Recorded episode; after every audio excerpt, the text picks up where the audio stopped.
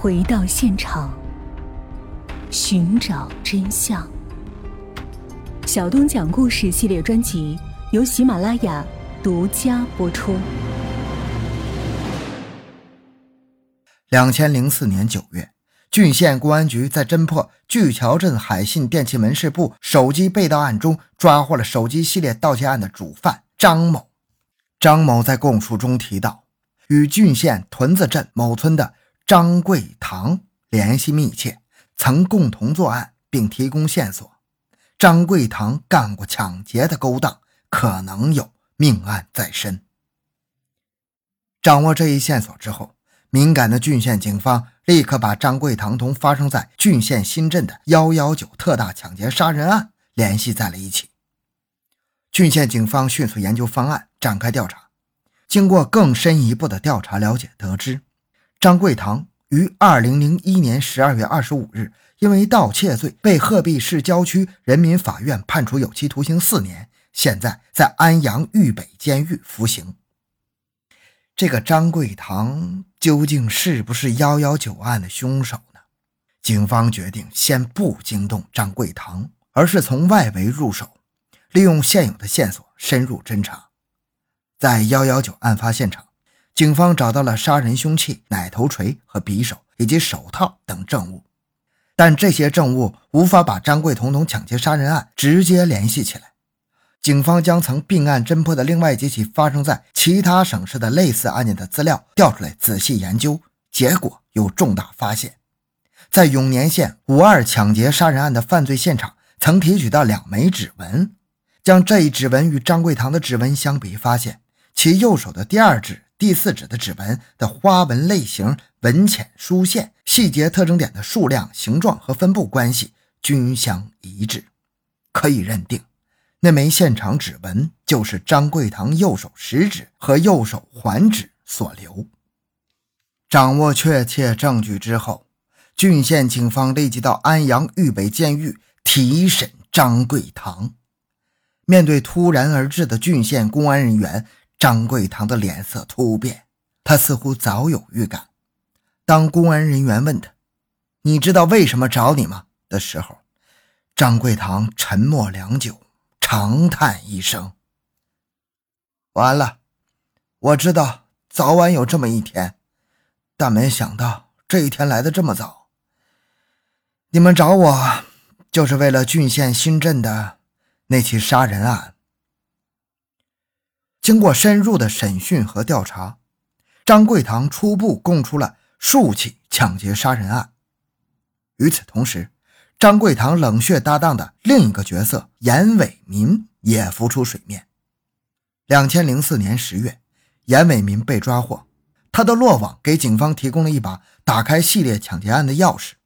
两个人的供述相互印证，这对冷血搭档制造的桩桩血案，在他们的供述中又一次被展现。严伟民和张贵堂这对冷血搭档的结合不是偶然的。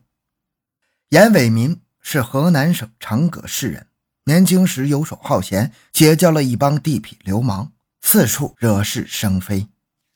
成家后，严伟民的日子日渐贫困，他便从亲戚朋友处筹钱开了一家废品收购站，专门收购废旧变压器。由于收购了赃物，被长葛警方抓获，还被收押了一段时间。出狱之后，严伟明痛定思痛，认为正当生意赚不了钱，不如干坏事钱来得快。于是他就琢磨着要当一名职业强盗。他曾经到武汉、西安，先后学习了麻醉抢劫和万能开锁术，掌握了一定的犯罪技术。在陕西省镇安县。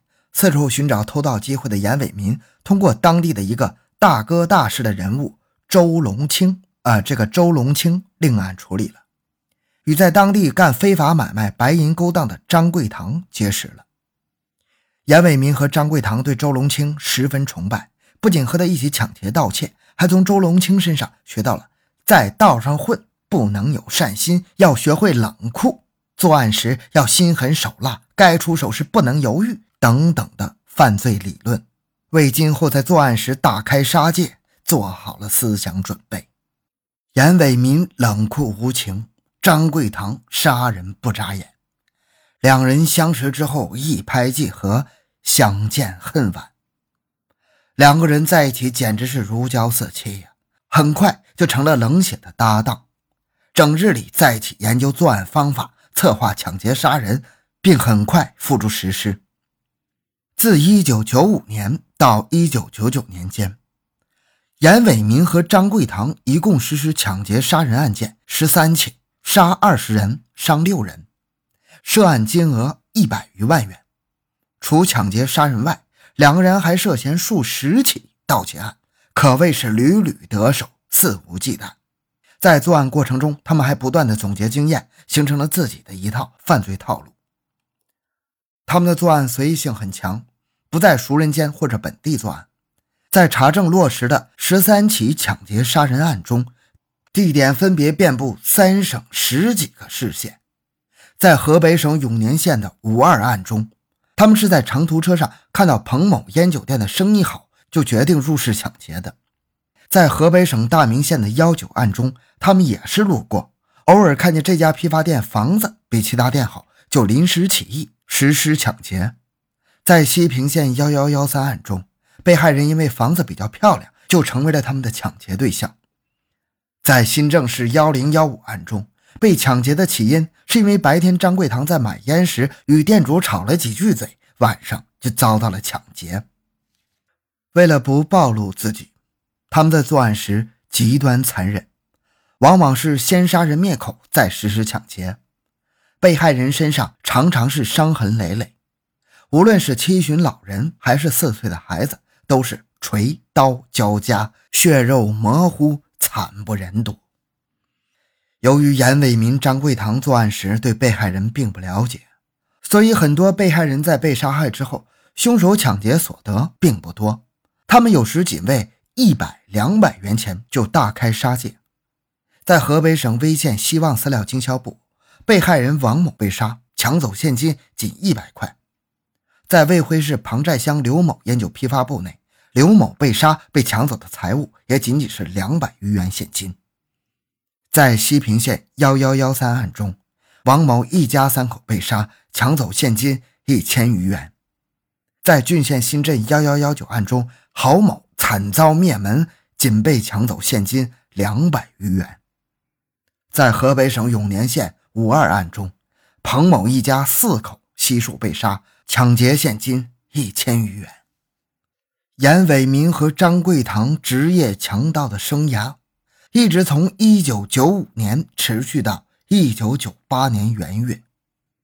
这期间，张贵堂曾因为盗窃被判刑一年零六个月，严伟民失去了左膀右臂，才暂时停止了杀人抢劫。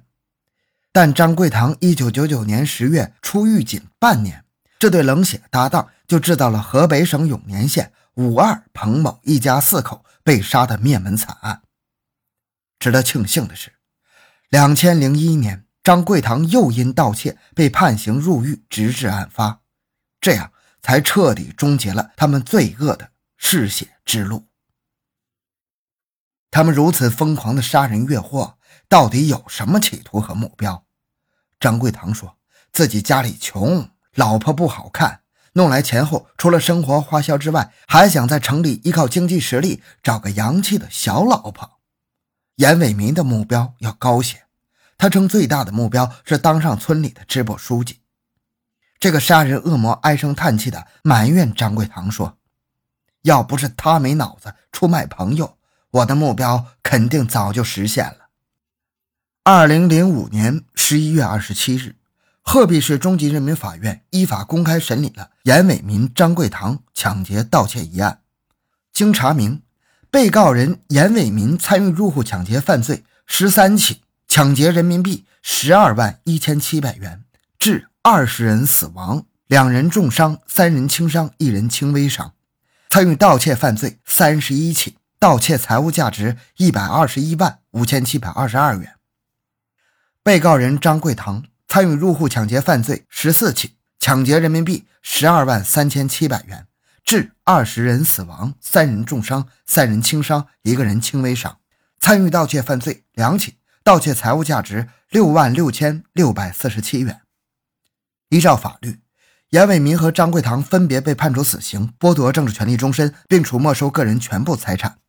法庭同时还判决两被告向被害人及被害人亲属刑事附带民事赔偿一百余万元。